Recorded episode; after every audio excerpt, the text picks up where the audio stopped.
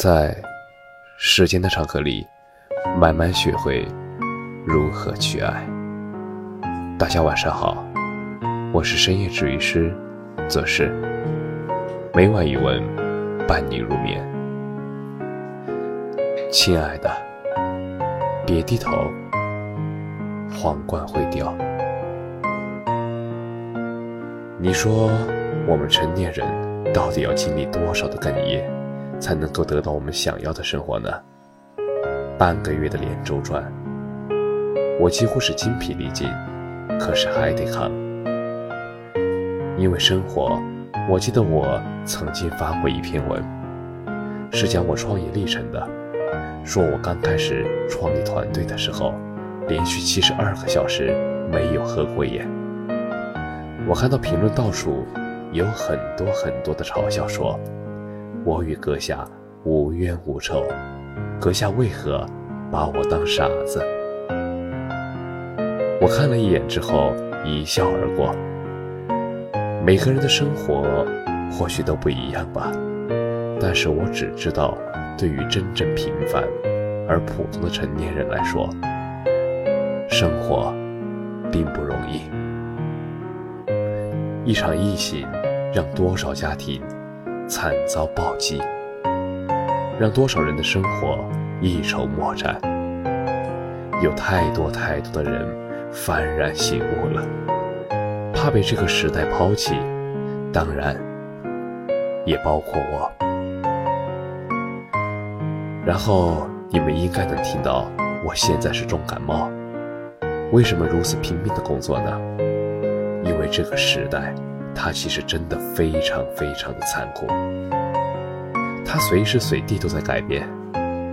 对于平凡普通的人，它更是如此。在任何一个领域，你不出众，那么你就会出局。我在直播的时候，经常会看到这样的话：“至于吗？原来又是一个割韭菜的。”就是满带嘲讽的那种。我特别特别的想说，没有担当的人会告诉诉你不至于，有担当的人从来不会问至不至于，因为有担当的人比谁都知道，如果成年人的世界你过得很舒坦，那一定是因为。有人在替你负重前行，没有一份工作是不辛苦的，更没有一份理想的生活是唾手可得的。这，就是人生。其实很多我们看到的所谓的自由和轻松是虚无缥缈的，现实生活中一丁点儿的风吹草动。足以让他望风而逃，不复存在。所以，不吃工作的苦，那就吃生活的苦。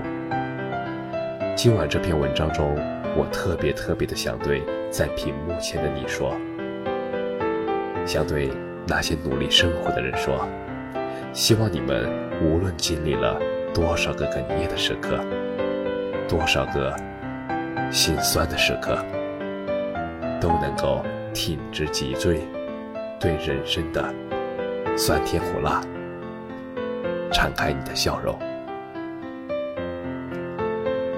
感谢你的收听，加油，晚安。